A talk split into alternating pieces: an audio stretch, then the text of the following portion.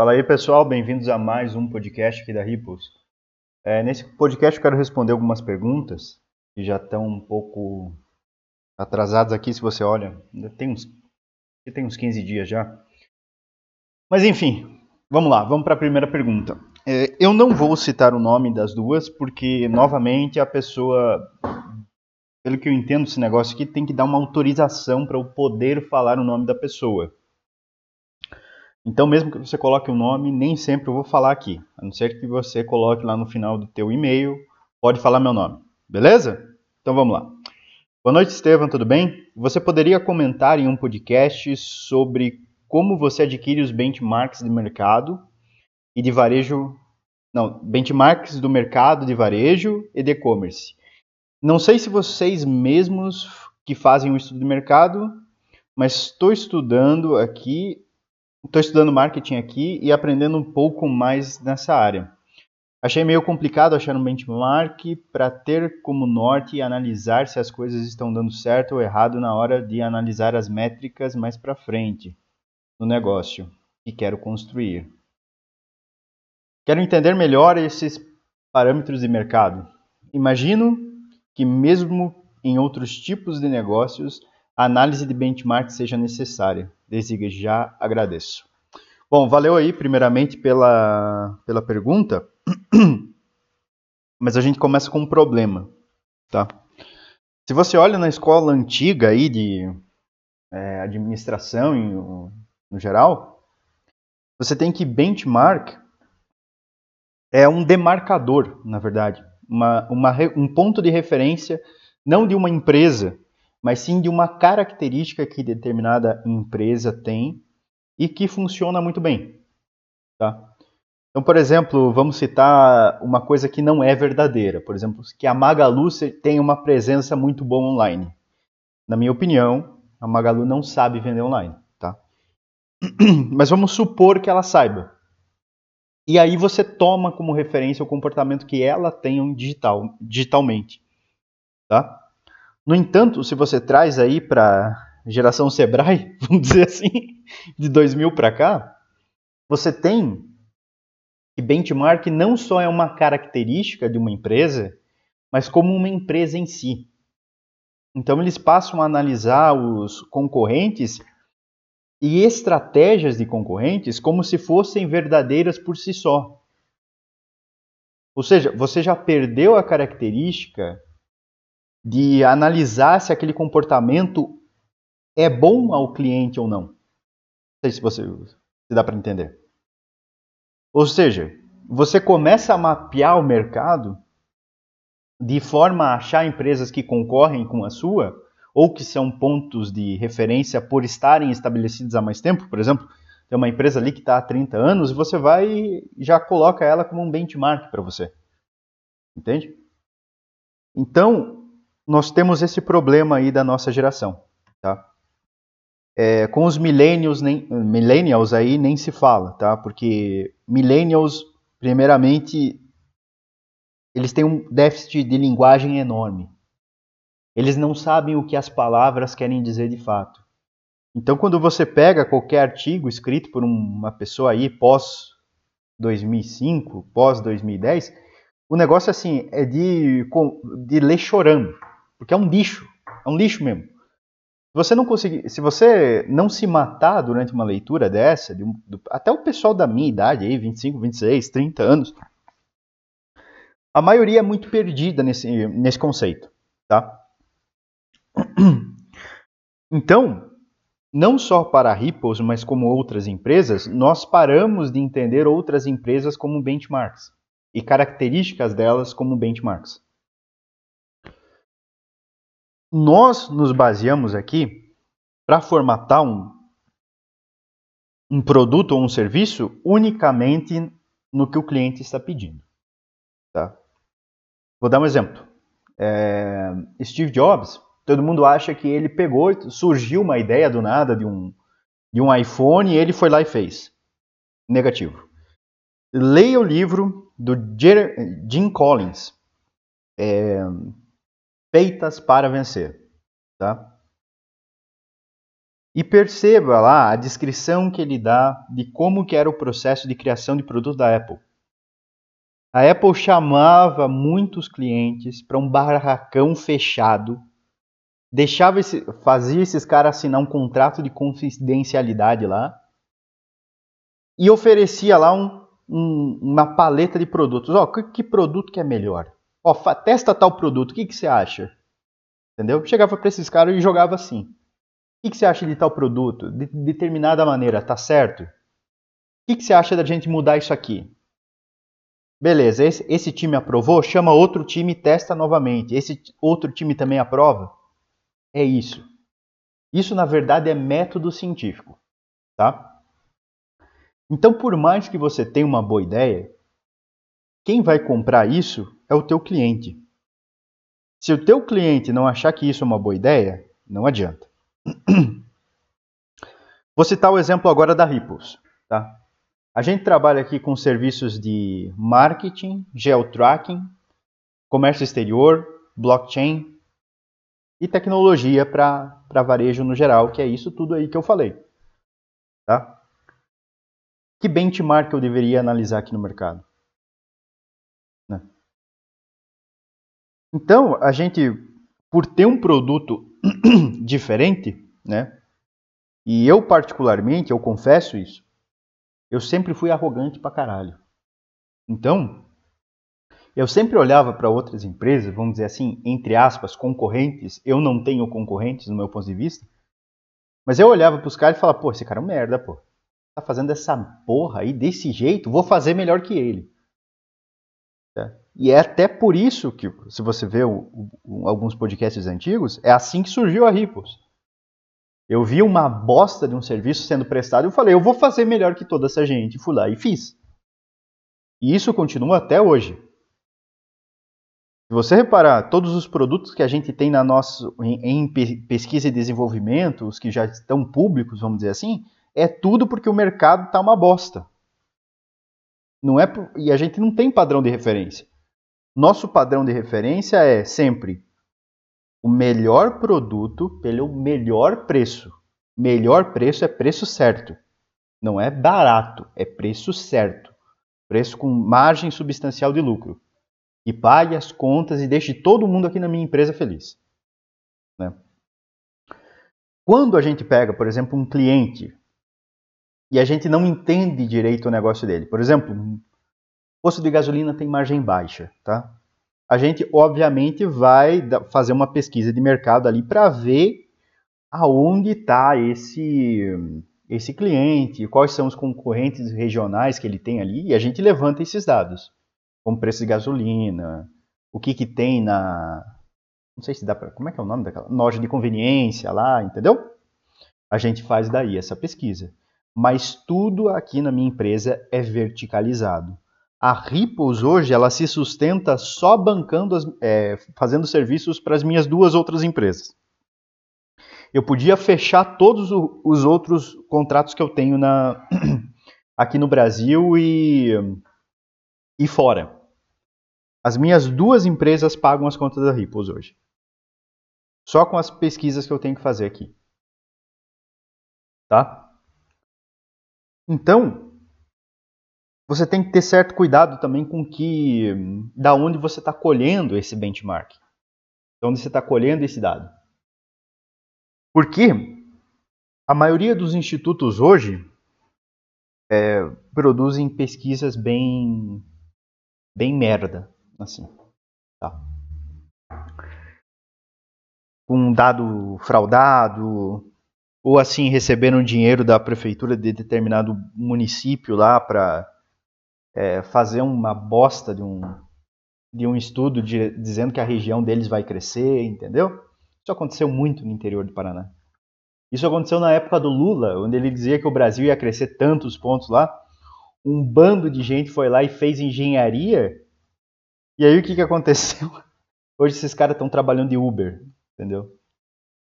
Então, a primeira coisa, se você quer entender mesmo do teu da tua parte de marketing ali, do teu negócio, se você quer entender do teu mercado, pare de colher é, dado em instituto, pare de ver vídeo no YouTube sobre isso.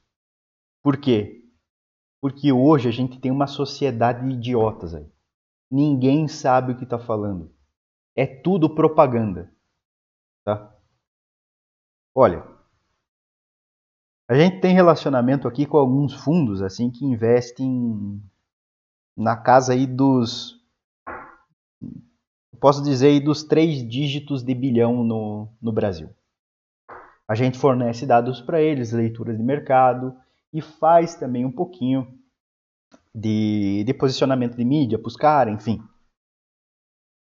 E conversando aí com um dos gestores desse fundo, um dos gestores, na verdade, é, ele me falou: Olha, Estevão, você tem que ter na tua cabeça que tudo que falam do Brasil está errado. E não só do Brasil, mas todo o mercado brasileiro está errado. Todos os institutos, todas as pesquisas, está tudo errado. O mercado sempre está errado. Isso é um dos nossos segredos para manter nossa taxa de retorno acima de 30% ao ano. Agora, não sou eu que estou falando, porra. Tá? Tem gente que concorda comigo. Então eu aconselho que se você quer ter alguma base sólida, você confie mais na tua intuição, naquilo que você está vendo acontecer no teu mercado, naquilo que você acredita que vai dar certo Foca a tua atenção nisso. E conforme você vá tendo o feedback do cara que você quer atingir, da pessoa que você quer atingir, do público que você quer ter como cliente, você vai moldando o teu produto conforme o que eles estão requisitando a você. Tá? Você pode sim ter uns pontos de referência. Mas eu recomendo também que esses pontos de referência para você sejam pessoas e não empresas. Vou citar um exemplo da minha vida. Tá? É, eu nem sempre fui cristão, mas quando eu vi lá a, as aulas de Olavo de Carvalho, eu tive um abalo na minha, na minha estrutura. Porque aquele cara é um monstro intelectual. Então foi até uma um ato assim de incompetência, porque olha, eu sou um merda, eu tenho que ser parecido com esse cara. Né? A mesma coisa quando eu li o primeiro livro do Jim Collins. Eu achava que tocar uma empresa era muito você, como é que é, estar tá ali dedicado dia e noite, não sei o que, aflição, aflição, aflição, cobrança, não sei o que. E quando eu li o livro do Jim Collins, eu vi que é muito mais suave do que parece. Né? Eu li, ali a maioria dos livros do Jim Collins, alguma coisa ou outra eu deixei passar, mas muitas das coisas que hoje eu tenho como conduta na minha empresa foram pela base estatística que ele tem ali. Né? E você veja, ter a própria opinião, ter a própria próprio produto, o próprio serviço. E digo isso de ter uma coisa feita à sua maneira, sabe? Que não é uma cópia de uma outra empresa que não tem isso.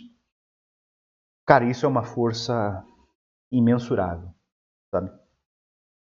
Assim, na Ripples, até hoje, eu cancelei pouquíssimos contratos de, de marketing. Porque a nossa solução que a gente vende, apesar de a gente vender com esse nome, não é de marketing. A gente tem uma fundação em estrutura, em background de TI muito fodida. A gente tem uma, uma estrutura social muito fodida, a gente entende muito de mídia e a gente sabe gerar engajamento pra caralho. Tá?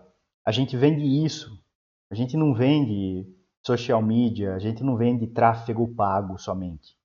A gente nem, assim, social media eu não faço também. A gente não faz.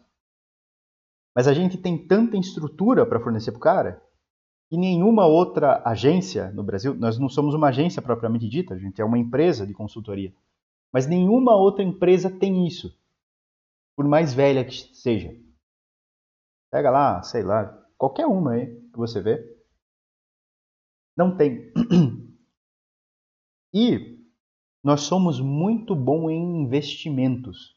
Nós sabemos e entendemos em economia. Então a gente sabe aonde está a migração de dinheiro. E a gente sabe desenvolver produto com base nisso. Entendeu? Claro que eu sou suspeito para falar, mas hoje eu sou a melhor agência de consultoria para varejo do Brasil. É auto-intitulado? É. Quem que vai dizer que é melhor que eu aqui? Que prove, pô. É auto-intitulado? É. Mas, porra, se não puder dizer nem isso, aí fudeu, né? Então, assim,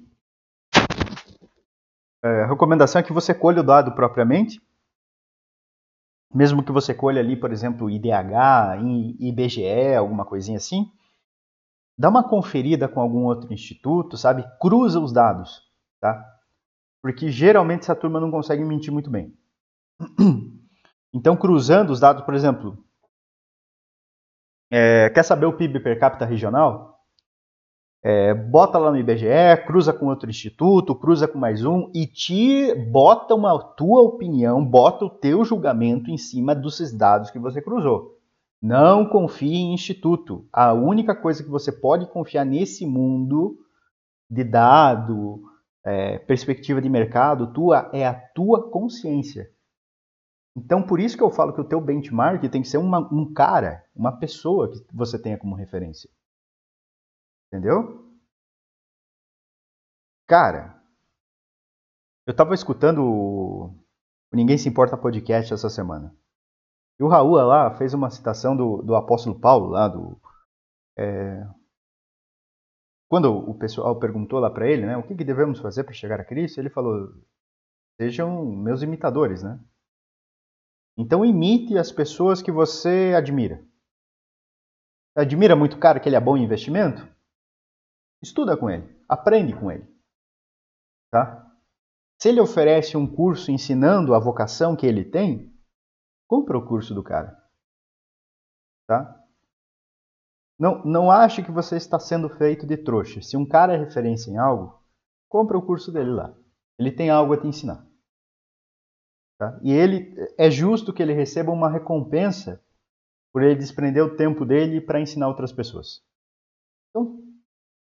Sem mais delonga, é... confia mais em você sabe? Confia bastante no teu no teu julgamento, nas suas percepções sobre tudo. É, sim, escuta as pessoas que você admira, mas a maioria das empresas hoje são muito ruins, cara. Sinceramente, são muito ruins mesmo. A maioria delas, se você vai ver o fluxo de caixa, elas elas estão perdendo dinheiro, elas mal estão pagando funcionário, elas estão dependendo de empréstimos sucessivos para pagar as contas. Então, hoje a gente sofre com falta de benchmark. Hein? A gente não tem mais essa, esse otimismo, esses, esse, toda essa benesse no mercado, sabe? Eu acho que empresas é que fazem pessoas, e, quer dizer, pessoas é que fazem empresas. Então, é, é, é essas pessoas que você deve ter como referência. Todo mundo fala mal do, do Elon Musk, lá ah, você tem o Neuralink, é um projeto satânico, não sei o que. É. É, o Elon Musk faz esse negócio aí, sei lá, é, foda-se tudo isso. Ele pode ser iludido nos negócios dele, mas uma coisa é fato, ele sabe gerar caixa.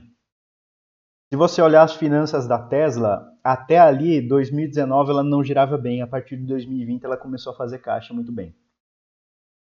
Vamos ver como é que ela vai passar nessa crise aí de 2022, 2023. Promete ser a pior crise da história, mas eu acredito que ela vai passar bem. Não estou dizendo para você investir na Tesla. Eu também não, não quero falar investimento nesse momento aqui.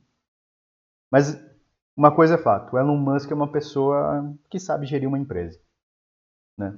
Até por aquela venda do PayPal, aquela história que ele teve. Então eu acho que é isso que você deve observar e é olhando esses exemplos de pessoas que você vai ter ideias melhores. E a partir das, da, do momento que você começa a estudar essas pessoas e aprender com elas, você vai saber fazer algo parecido com o que elas fizeram. Necessariamente.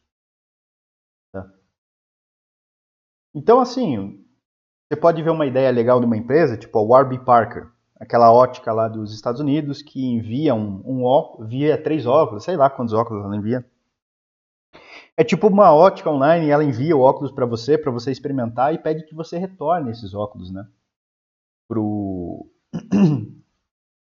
para a empresa e daí ela manda com a lente certinha já do pro teu grau.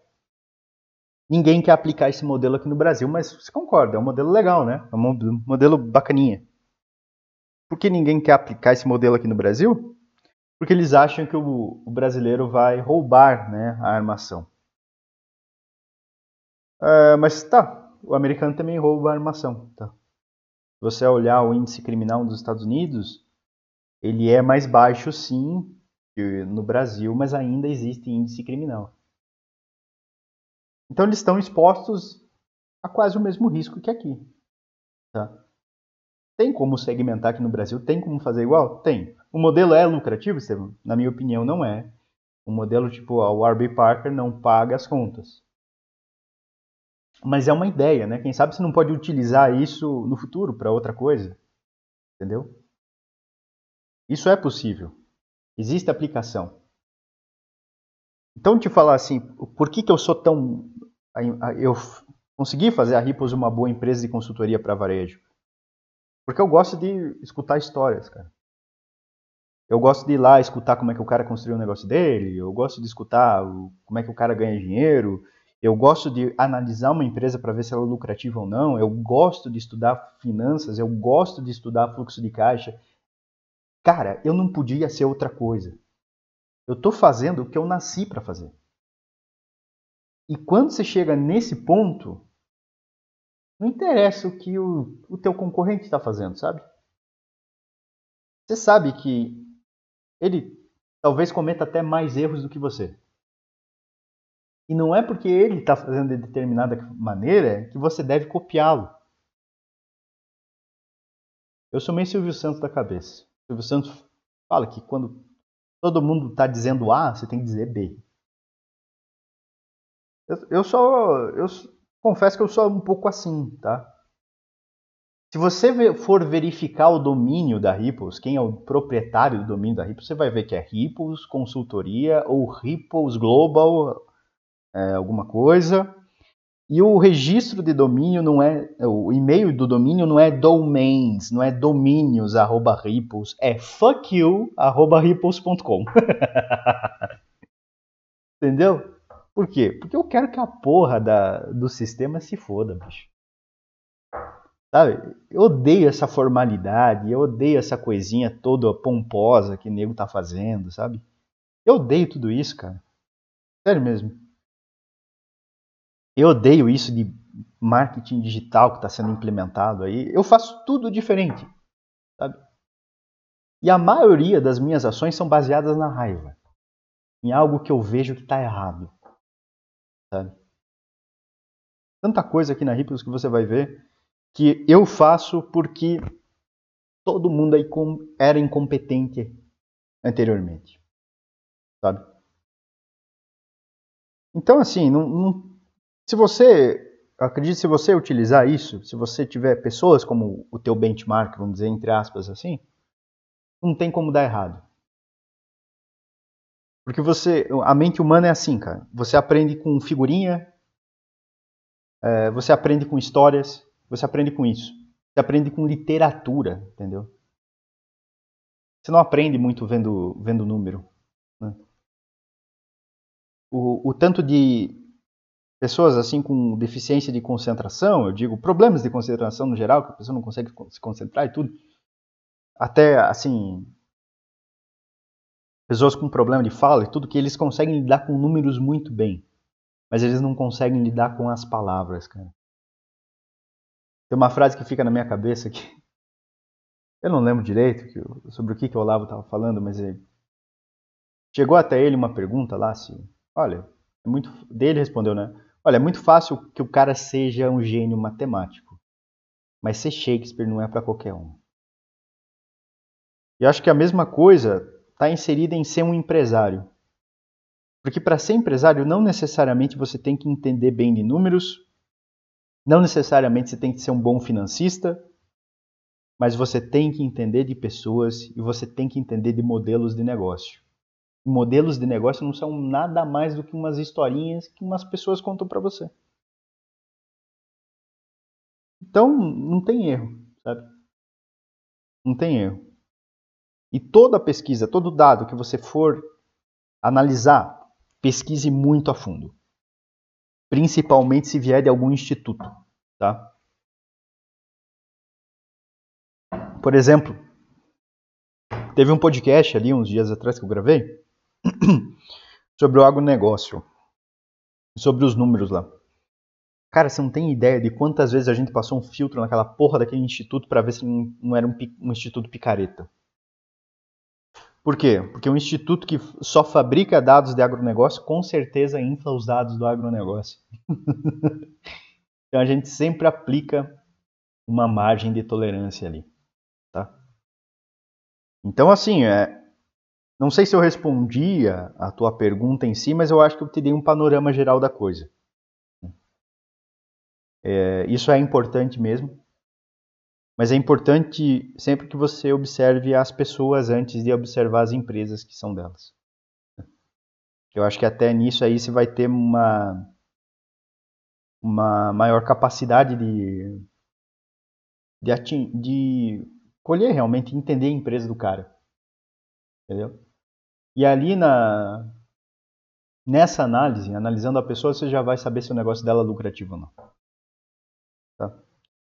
Eu não vou citar o nome, mas tem uma empresa de gestão aí que você conhece, que são três ou quatro pessoas lá do marketing digital. Eles vendem um curso de gestão lá. Tá? São todos eles. Aí se você pega as empresas desses caras, nenhuma teve faturamento positivo. Então do que, que esses caras vivem? Eles têm uma, uma empresa com muitos clientes, eles abrem capital na bolsa, em tesouro, no IPO o dinheiro da, vai para o caixa da empresa, eles retiram a participação deles no negócio e abandonam essa porra. É isso que eles fazem. Entendeu? Só que a era do capital barato acabou. Tá? Você não vai mais conseguir tomar é, dívida lá nos Estados Unidos a 0%, que fazia, né? Então, outra coisa, né, que todo mundo reclama, ah, mas o juro aqui no Brasil está alto, você pode fazer um empréstimo fora do Brasil e lastrear em moeda nacional, não tem problema. É, é, é até assim um dos projetos, eu, eu gostaria de criar uma escola para empresários assim, mas é, é difícil, me, me, falta tempo, sabe? Porque a, a, maioria dos empresários aqui no Brasil não sabem as alternativas que você tem para criar um negócio. As, como você contorna, por exemplo, uma crise que está para vir. Sabe, é, é até o intuito de, desse podcast em si. Porque eu vejo que as pessoas sofrem muito, cara. Sofrem muito mesmo com, com coisas que elas não observam. Sabe? Elas não observam a economia, elas não observam o modelo de negócio delas. O negócio é deficitário às vezes. E? Isso que é o problema de fato. Isso que é o problema de fato. Mas eu espero ter respondido a pergunta aí. Se eu não respondi, por favor, mande outra. Tá? Aí eu me atenho melhor ao que, o que eu, eu faço aqui, talvez surja mais uma dúvida, pode mandar aí, a gente responde. Beleza? Então vamos para a segunda aqui.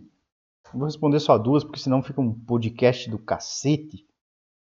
Quanto tempo tá dando isso aqui? Porra, eu não sei ver quanto tá. Tá 28 minutos. Tá, vamos lá então. Vamos para a segunda. Vamos lá. É, Estevam, gosto do seu conteúdo, mas confesso que não entendo sua postura com o Bitcoin. No meu entender, ele não tem valor algum. E ele nem tem lastro. Sei que a sua posição não é essa, mas se o Bitcoin é assim tão bom, por que bilionários não estão comprando? Gostaria de entender esse assunto especificamente. Não sou um crítico do Bitcoin, mas gostaria realmente de ver um embasamento numa visão contrária. Obrigado. Obrigado você pela pergunta. Tá, vamos lá. Minha postura com o Bitcoin é simples. Ele não é regulado por qualquer governo. Entendeu? É, ele não tem valor algum e ele nem tem lastro. Mas ele não tem lastro por. Quer dizer, ele não tem valor algum, na tua opinião, por não ter lastro?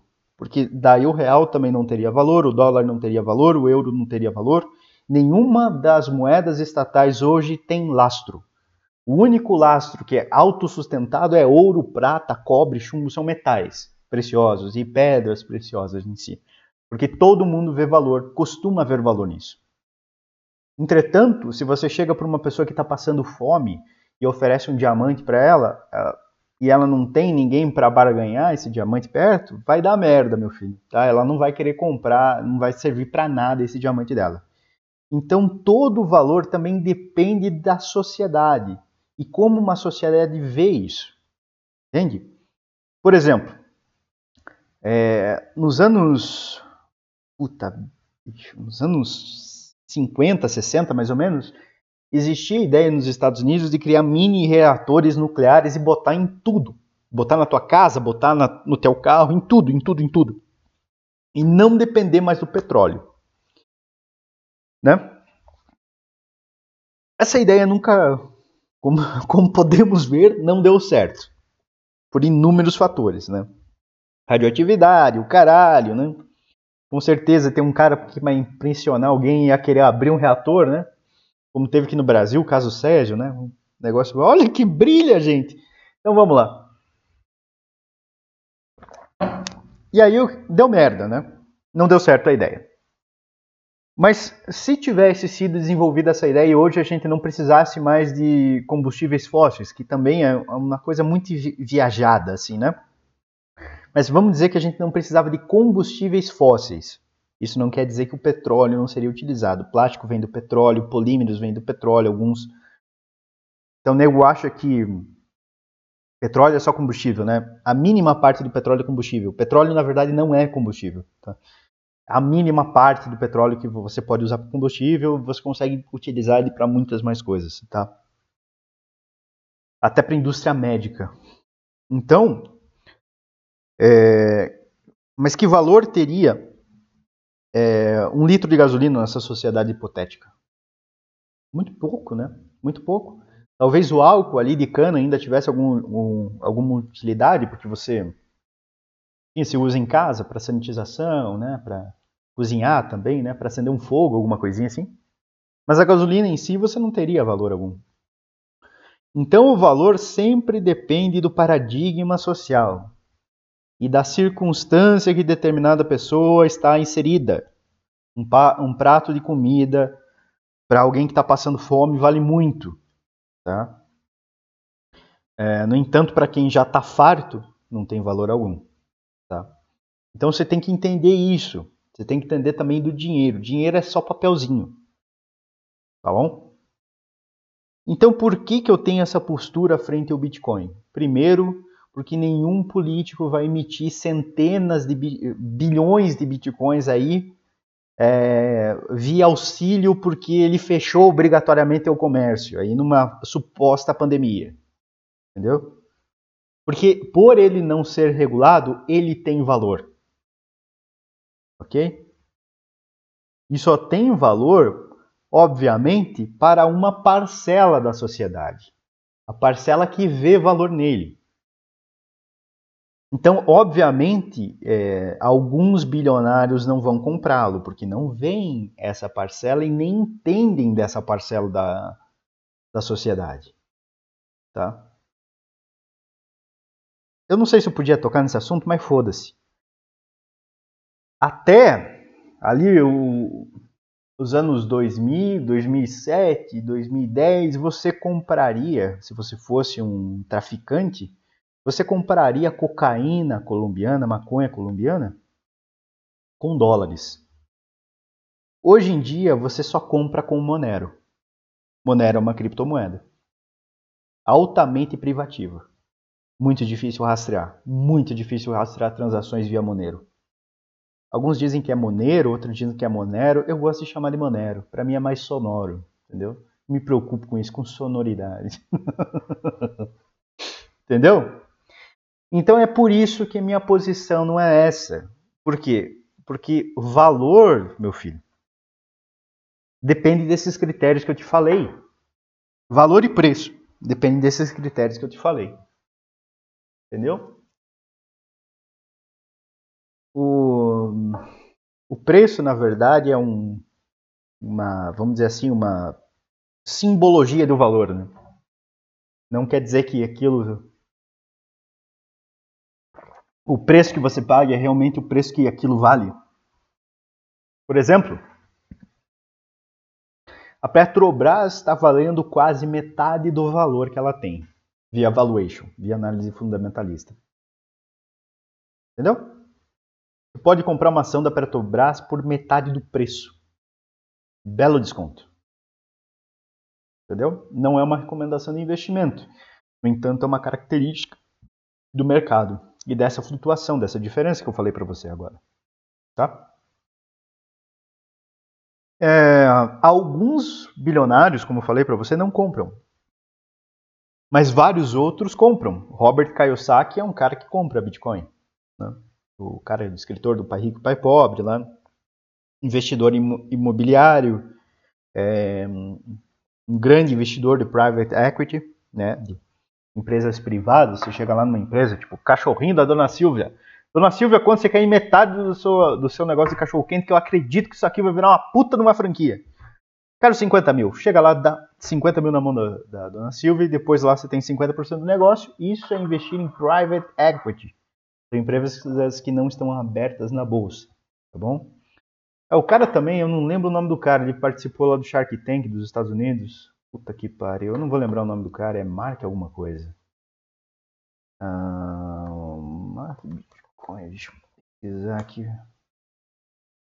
Você põe Mark Bitcoin, Mark Ruben, tá? É... Ele compra Bitcoin também. Tá? Ele é investidor de Bitcoin e de outras criptomoedas, como a Ethereum, como a Polygon, enfim, tantas outras aí, tá? É... E é isso, eu acho que você aí você já já vê assim, você, você tem que expandir um pouco o teu repertório de bilionários, eu acho. Mas assim, cara, não, não tem nada que você possa argumentar hoje em dia que venha dar descrédito ao Bitcoin para quem compra Bitcoin. Porque as pessoas que compram isso já têm noção desse paradigma. Entendeu?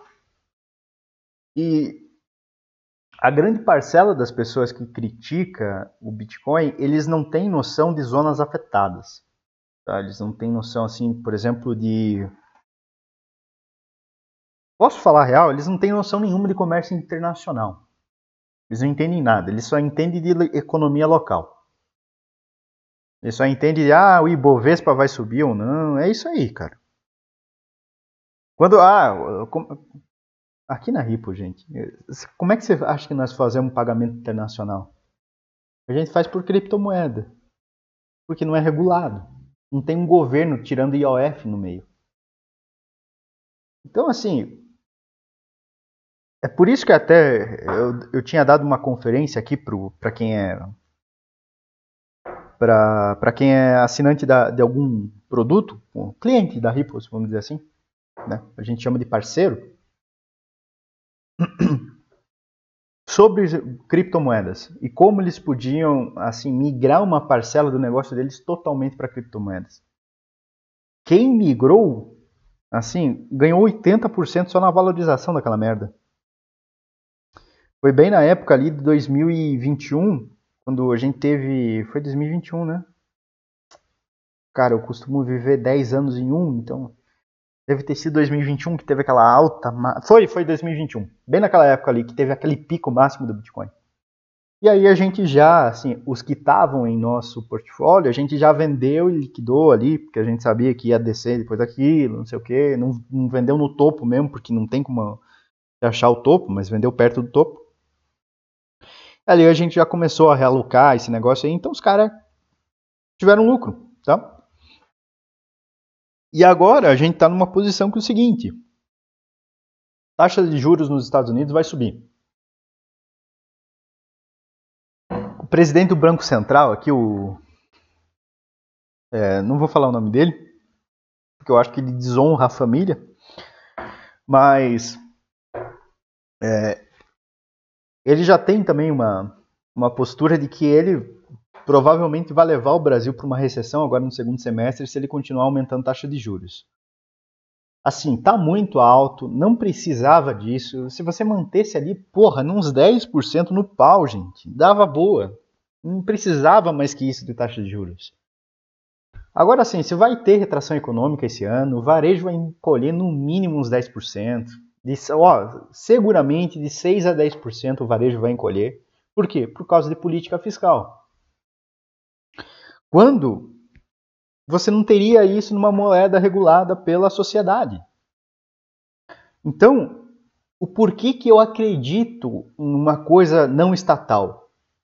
Simplesmente porque eu não acredito em nada do que é estatal. Simplesmente por isso. Eu não dou confiança em instituições. Eu não dou confiança em papelzinho lastreado em fé de político. Ah, Estevam, mas tem o dólar. Você acha que eu confio naquela merda daquela política fiscal do dólar, gente? Vocês estão loucos, porra. Todo mundo acha que moeda bilionária é dólar. Moeda bilionária é franco suíço, filha da puta. É o banco central mais certinho do mundo é, é, o, é o banco suíço. Até ele aumentou a taxa de juros. Até ele. Até ele.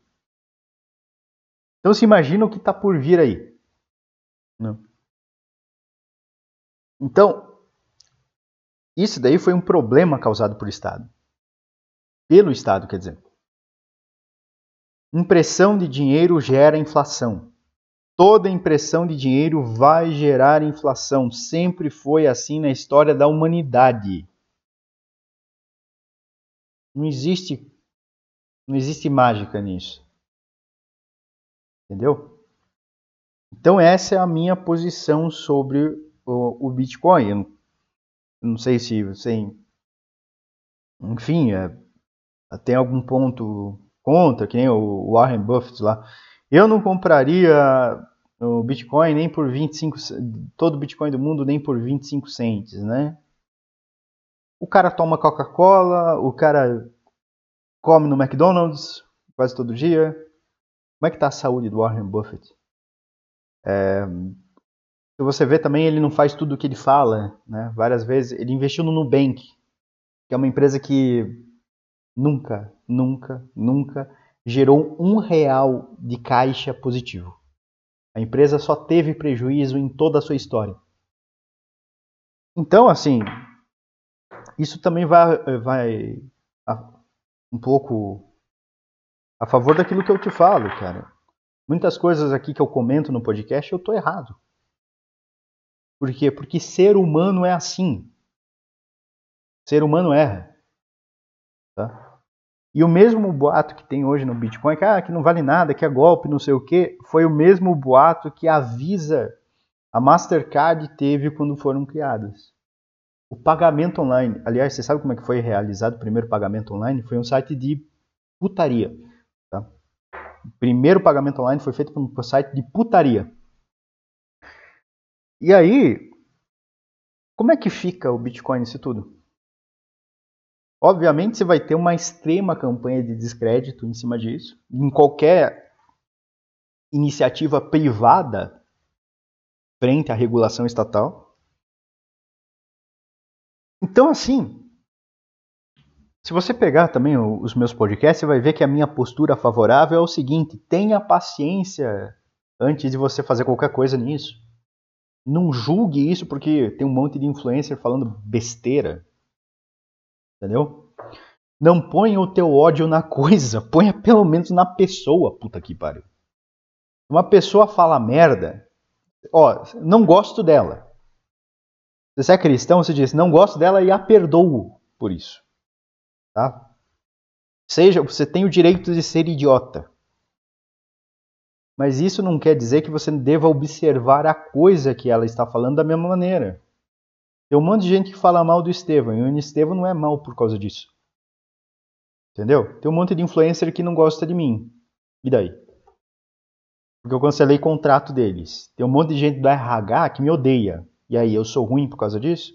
Eu sou ruim por fuder o RH e melhorar a minha empresa, melhorar a vida de quem realmente está fazendo alguma coisa pela empresa? E aí? Entendeu?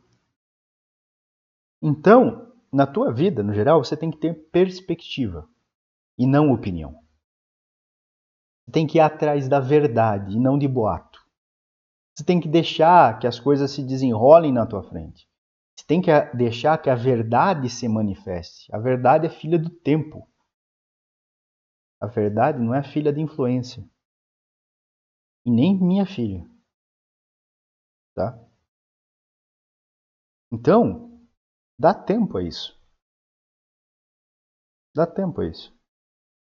Deixa que o que seja lá o que for que aconteça, provavelmente vai cair mais essas moedas. Por quê? Por causa de aumento de taxa de juros nos Estados Unidos, o dinheiro tende a ir para lá porque as pessoas preferem aplicar no tesouro americano por conta da taxa de juros do que em outras moedas. Isso é normal, isso é um fluxo que sempre foi observado. Salomão dizia: não se impressiona com nada. Não tem nada de novo debaixo do céu. Tá? Então acho que é isso. Beleza? Pessoal, eu tenho ainda muito trabalho para fazer. Eu desejo para vocês uma boa semana e esse foi o podcast. Valeu, um abraço, até semana que vem.